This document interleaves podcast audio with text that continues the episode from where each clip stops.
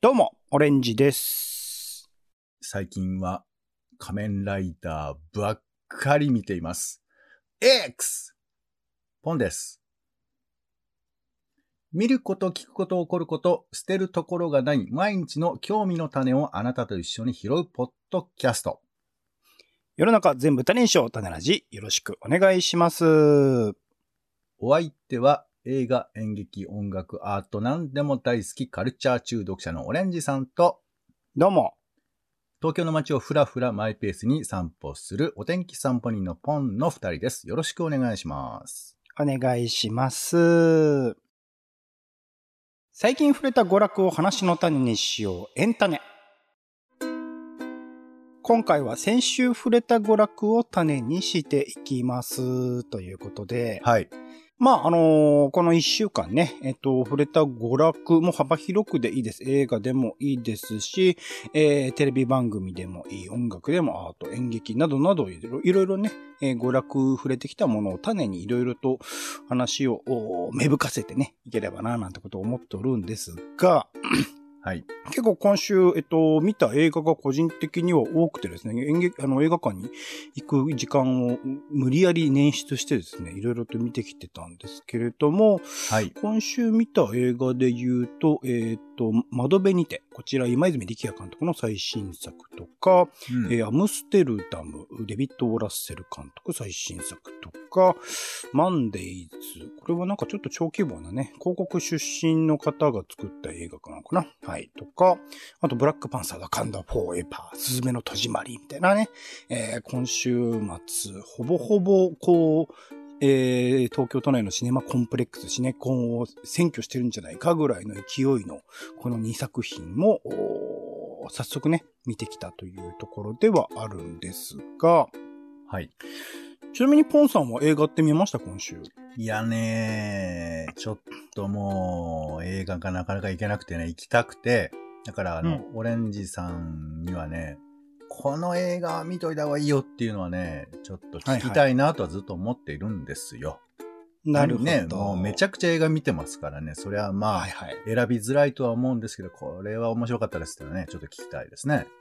ちなみにポンさんって MCU ってどこまで追ってる感じですか？ブラックパンサー前作は見てる？MC、あ、いやそう、たまたまですけど、あのーはい頭でカウントしてなかったけど、この前、えー、ブラックパンサーはね、見たんですよ、ディズニープラスで。おああ、前作をね、前作を、うんいや、もともと見てたのよ。もともと見てたんだけど、映画館で。はなんかね、はいはいはい。あのーほら、ディズニープラスもさ、だんだん見るものがさ、あの、うん。ああのもう一度見ように変わっていってしまうところが時々あって。はいはいはいはい。そう僕は結構 MC を意外と見てたりするので、ブラックパンサーもう一回見て、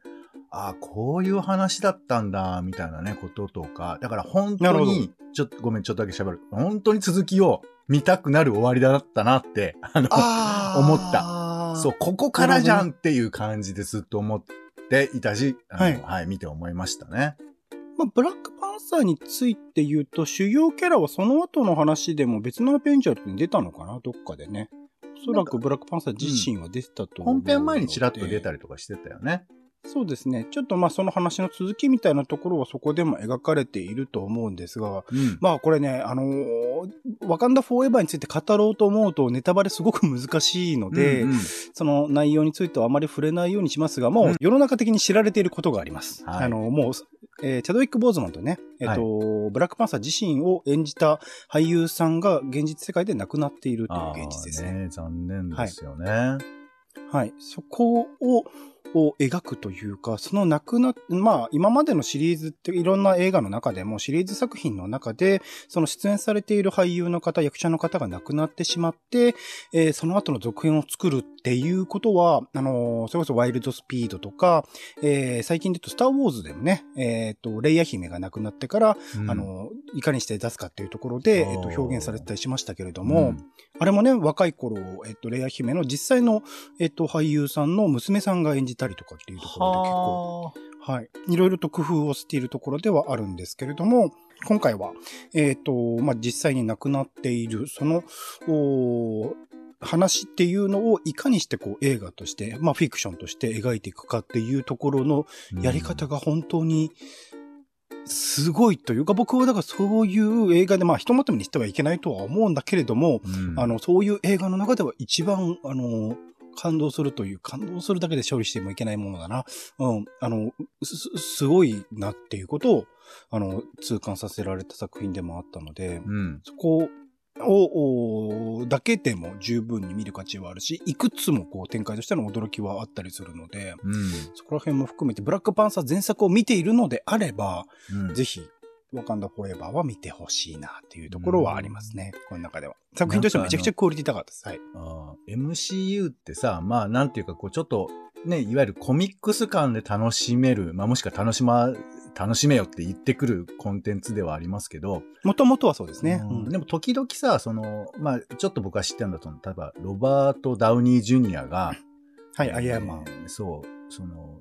実は彼がまあ結構その、いろんな人生的な苦労をしてて、で、そこから立ち直るみたいな、彼個人の人生と、このアイアンマンっていうのが実は重なってるみたいなところとかがあって、当時は、なんかまあアルコール中毒とかいろいろなものがあって、業界的に干されていたような現状態でアイアンマンのキャスティングを受けたっていうところですね。そう、だからろくでもないやつが立ち上がっていく。まあでもろくでもない魅力も残ってるみたいな、なんかこう、その人とその役が重なっていくみたいなところら辺は、なんかちょいちょいあったりね、するところもあって、そういう意味では、なんかね、あの、こういう大規模なプロジェクトになると、こういうことをどうやってこう、吸収していくか、まあ、厳しい面もあるけど、そこも魅力みたいなところなのかもしれないですね。なんか聞くところによると制作予算的にも今回のワカンダフォーエバーが、M、MCU 作品史上でも一番かかったのかなこれが確か。うんくらいの、まあ、豪華さというか贅沢さみたいな。まあもちろんその、まあ、亡くなってしまったからこそ、こう、取り直しが必要だったっていうところの良さも実はね、かかってしまったみたいなところはあったらしいんですけれども、はいそこら辺の気合の入れようとしても、金作のね、ちょっと MCU 作品、僕個人としても、そして映画をこうレビューする人たちにとっても、ちょっとなんか、はなんか奥に物が挟まったような感じというか、面白いは面白いんだけど、突き抜けきれてないような印象の作品が最近 MCU の作品は多かった。ドラマ含めてうん多かった中で言うと、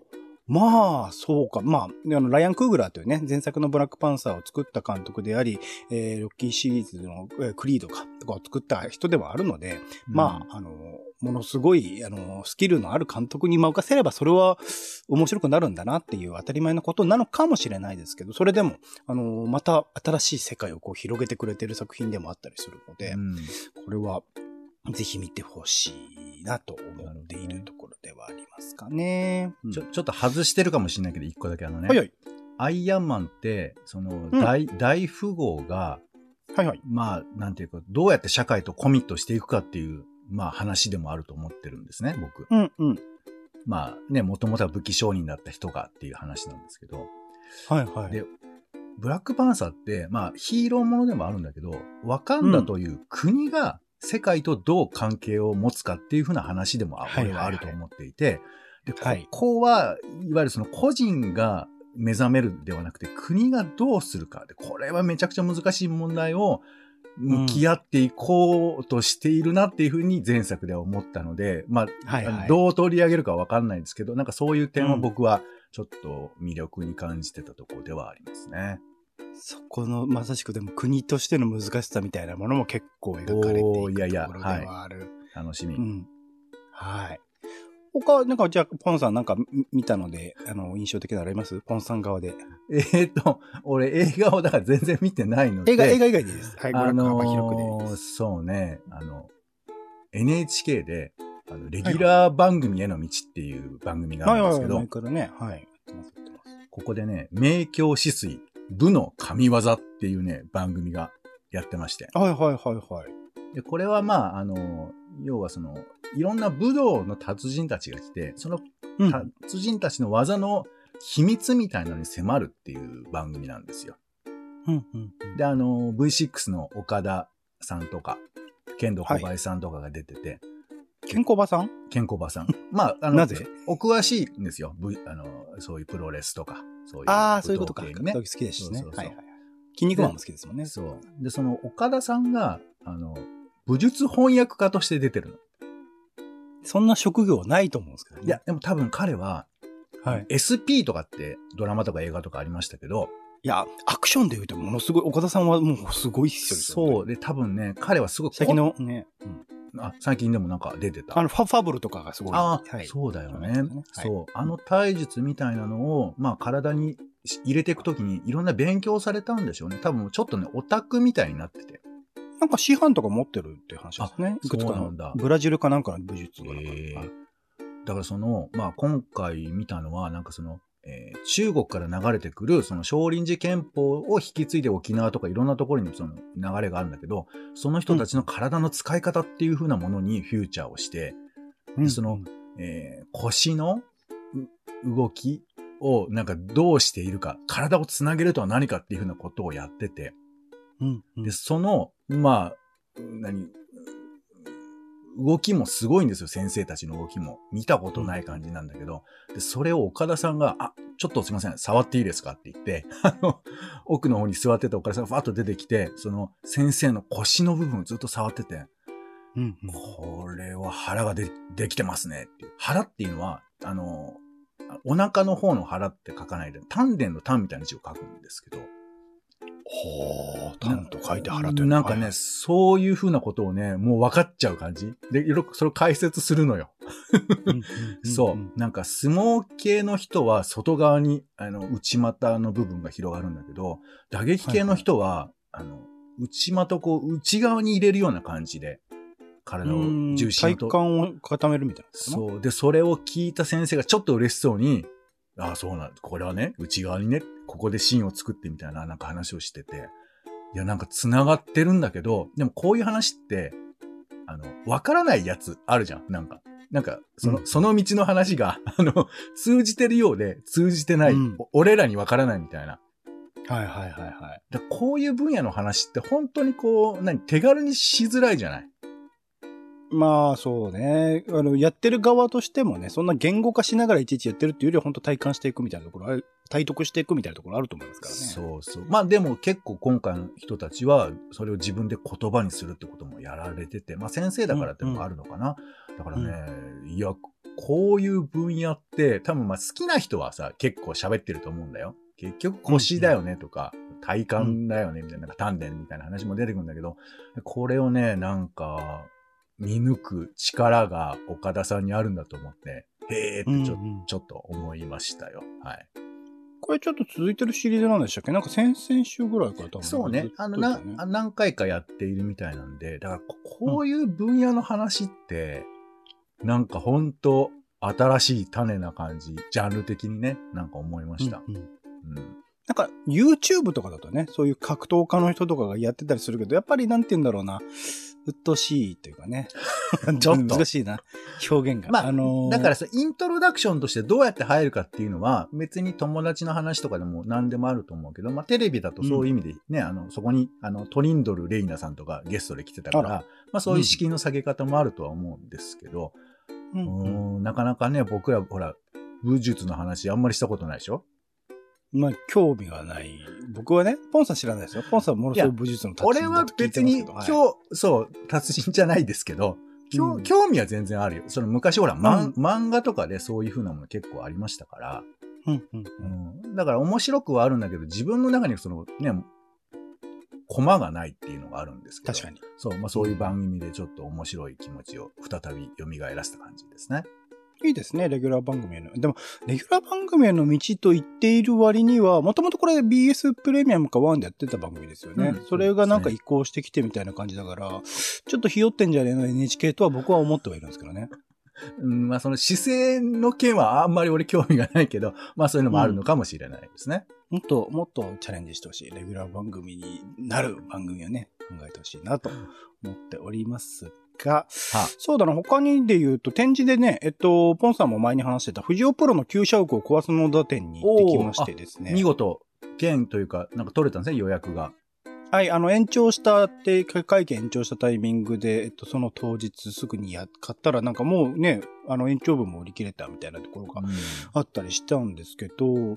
そうですね、そこにちょうど行ってきまして、あれ結構なんか、駅からも、どの駅からもそこそこ遠いぐらいのね、落合駅とかからも遠いし、高田馬場駅からも、僕、高田馬場駅からあのシェアサイクル飛ばして行ってきたんですけど、はい。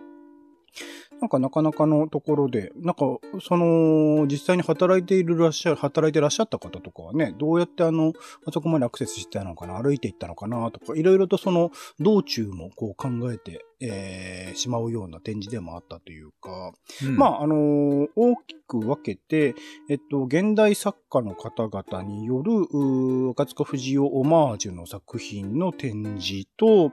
あと、まあ、かえー、藤尾プロの方々が働いてらっしゃったスペースみたいなところ、あと、まあ、住んでらっしゃったところですね。赤塚不二夫さんが住んでらっしゃったところを、まあ、公開するような形で、ここで仕事をしてたのか、ここで、えっと、暮らしてらっしゃったのかっていうことがわかるような展示って、大きく、まあ、二つに分かれていたと思うんですけど、一階のスペースが、それこそ、まあ、現代アーティスト、田中克樹さんとか、えっと、ドミューンの宇川直弘さんとか、まあ、あの、三浦淳さんとかね、えーまあ、著名な方もいらっしゃれば、現代アートの分野の方も、えーいらっしゃればみたいな形で、えー赤塚不二夫さんの過去作品の、まあ、オマージュしたようなキャラクター、おそ松さん、おそ松くんとか、えーニャロメとかね、なんかそういうものを、おある種、こう、それぞれの作家さんのテイストで合わせてつ、えー作ったような作品と、あと、まあ、赤塚不二夫さんへのメッセージみたいな、不二夫プロへのメッセージみたいなものが合わせて展示してらっしゃって、そこら辺の、まあ、表現というか、まあ、濃厚に強い赤塚不二夫イズム、赤塚不二夫キャラクターみたいなところを改めてこう強く実感するような場でもあり、みたいなところが、まあ、現代アートスペース。なんかそこのね、展示の仕方とかも結構面白い。なんかプラレールのあの線路みたいなのがずっと繋がれていて、それがちょっと、なんだろ、赤塚不二夫作品における何らかの文様を表しているのかしらとか、あとその無秩序にどんどんどんどんそのレールが広がっていく様とかが、なんかやっぱ赤塚不二夫作品っぽいなみたいなところの展示の仕方とか含めてもね、結構面白いスペースだったっていうのが1階で、2階がね、もう、なんて言うんだろうな。もう部屋中、まあ、くおそらくそこに、えっと、赤塚家の皆さんも暮らしてらっしゃった、生活してらっしゃったスペース、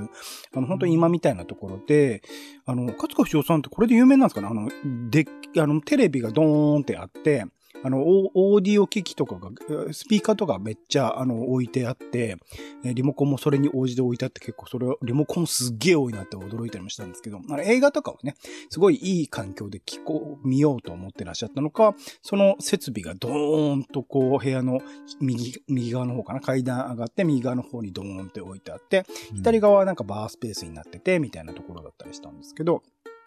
なんかその空間、2階の空間全体に、えー壁から天井から全部、勝塚不二夫さんの過去の写真がバーってこう、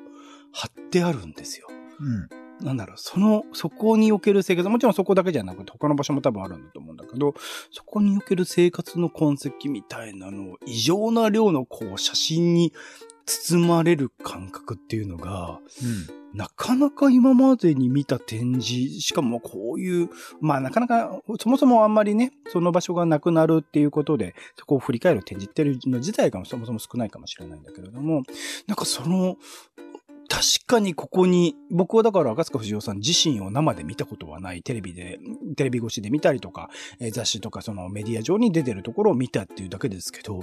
確かにここ、この人はいたんだなっていうのを、ものすごく強く感じされてるスペースになっていて、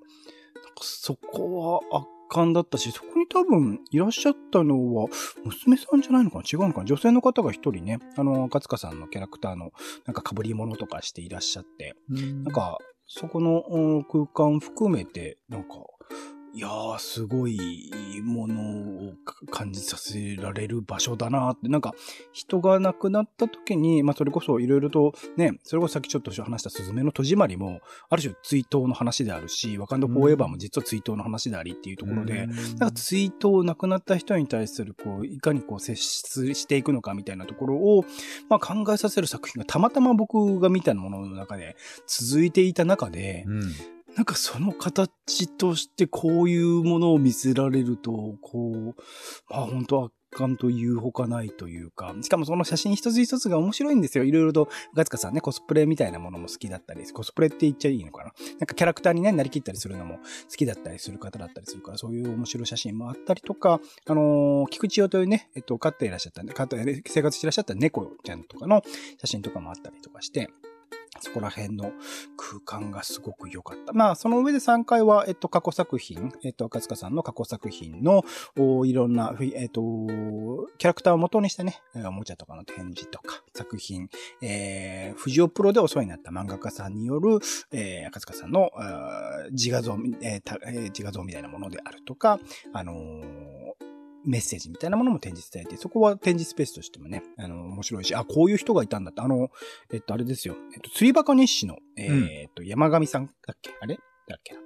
えー、釣りバカ日誌の作者の方も、あの、藤尾プロだったんですよね。藤尾プロでいらっしゃって、うんうん。ね、はい。そのメッセージとかも送っていらっしゃったりとかするっていうところの、なんか、あの、それぞれの回ごとに、あの、全然違う切り口で、えー、展示がなされていて、そんなに多分大きいスペースではそもそもない、もちろんもともとはね、藤尾プロという、その、えっ、ー、と、えー、作品を作っている場所であり、生活する場所であったので、そこまでスペースとして大きいわけではないんだけども、作品の展示としてはすごく充実した場所だったので、僕はだからそこまで、もちろん赤塚不二夫作品通ってはいますけど、ものすごく熱心に見て、ずっと見続けてきたわけではないので、熱心に見続けてきた人にとってはまた格別な、僕が全然見えてないような切り口での、あのー、展示もあるんじゃないかなと思うので、そこはいいですし、あと、そうだ、一番上の回がね、なんか一人ずつしか入れないスペースでやってるとこあるんだけど、うん、そこもなかなか瞑想っていうタイトルなんですけど、いやー、なかなかどうかしてるな、みたいな展示をやってたりするので、あの、ちょっと見逃しちゃうようなところにあるものではあるので、あのー、もし行かれる人いたらば、そこも見逃さずに。ちょっと行けないけどね、多分ね。もう二度とそこではできないもんね。やるんじゃないかなできるんじゃないかなわかんないですけどね。期間的にどこまで、あの、契約がどうなってるのかちょっと聞けてないですけれども、うん、はい。ちょっと多分すごい人気で、あの僕が行った回とかも、まあもちろんそうですね、予約は全部埋まっているような状況だったりするので、うん、さらに頑張ってくれないかなって思うぐらい、あの、スペースとしてはすごく良かったりしたので、うん、はい、あの、行ける人は、ああのね、チケット申し込みとか、あの、ツイッターのアカウントとかフォローしとくと、あの、この展示ではないのかな？なんとか大学みたいなアカウントがあったりして、そこは積極的にこの展示会についてもツイートしてるので、そこフォローしとくと、もしかしたら追加があれば、あの、お知らせ来るかもしれない。チェックしていくといいかなと思います。はい。はい。他なんかポンあります？最後じゃあ1個ぐらい時間的に。そうですね。えー、っと、僕はあの あの、最近あの、なんかほら、あの、農作物とかを、はいはい。えー、祝うイベントに行ってきました。どうしたんですか？いや、たまたま、いや、それは行こうと思ったから通りがかったって感じなんですけど。なるほど。そう、あの、三鷹農業祭っていう祭りがやってて。三鷹で農業ほうほうほうほう。60回を迎える超ロングイベントなんですけど。あ、もうそんなやってるんだ。知らないけど。すごいよ。入り口っていうかその入った最初のところに、あの、大根とかさ、お芋とかでさ、宝船作ってんの。わかりますかね？宝船っていうのはなんだ？はい。説明してください。宝船ってほら、あの、何、七福神とかが乗ってるような、はいはい、あの、うん、なんかまあお、お祝いの船っていうか、うん、まあ、めでたいものの象徴ってことですよね。大根とかを彫刻刀とかで彫ってる感じあ、いやいや、大根とかを、もうその、えー、レゴのパ、ピースのように 組み合わせて、はい、一個の巨大な、いやだから2、2メートル、3メートルあるんじゃないのかな、でっかい。それは SDGs 的に OK なんですか？SD、まあ知らない。その後、美味しくいただきましたってするか知らないけど。煮込めばね。煮込めばいいのか。そっかそっかいやいや、まあまあまあ。難しいよね。だって野菜ってさ、まあ僕ら、あんまりこう、ピンときませんけど、はい値段調整とかさ、あとちょっと形が悪いっていうぐらいで結構廃棄もあるじゃないですか。はいはいはいはい。農協がね、受け付けないみたいなことよく言われますよね。そう。まあ、これお魚とかもそうで、実のところそういう面はすごくね、また話題としては興味深いですけど、まあ、とはいえ、農業っていうものに触れる機会がなかなかない中で、生活でね、特に言うとそうね。そうまあじゃあちょっと楽しみましょうよっていうことで、まあなんかそういうこと。なんか三鷹はやっぱり農業も結構生産してるみたいなね、の生生産物として。うんで、そういう入り口にさ、ドーンとあって、で、なんかいろいろ品評会とかさ、農業品評会、もうよくわかんない、そういうのとかやってたり、あと盆、盆栽とか、あとあの、いろいろこう、鉢植えのお花とか、そういうのとかがいっぱいあって、で、その、なんか、会も、あの、抽選でしか入れないのよ。だから俺は行っただけでそこの、えー品評会みたいななんか、とこに行けてないんですけど、それは、あれですか、外部締め切ってもう見せてもくれない感じですか？まあその遠目でなんか見ることはできるんだけど、中で直接買ったりとか、なんかやり取りしたりとかはできない。なるほど。それぐらい人気の、まあコロナもちょっとあるのかもしれないですけど、そういう感じらしくて。まあ、いいものがね、比較的安く手に入るかもしれないってことですもんね。そうね、安くということなのかなんか美味しいとか、ちょっともう全然よくわかんないんですけど、そういうのをに行って、えー、サボテンを買ってきました。はい。ササボテンが売ってたのよ。だからサボテンを買って。食べ、ポンさんの主食とでしたっけ？サボテン。いや違う違う、あの、食べるものは多分買えないのよ。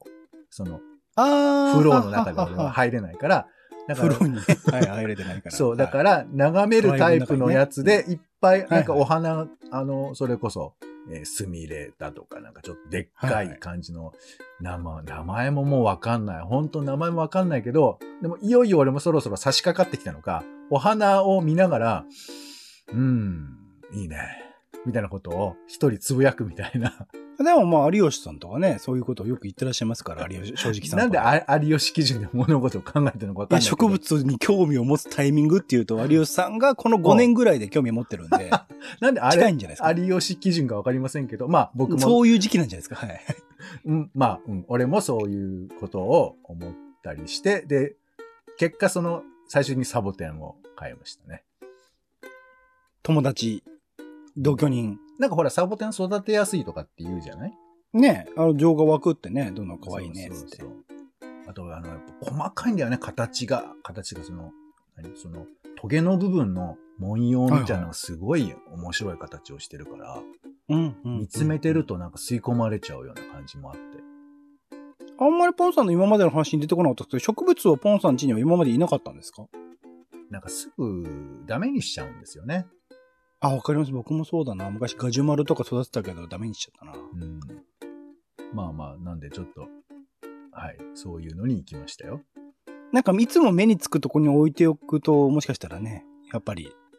ね一緒に暮らしてる感が出るかもしれないですね。なんか、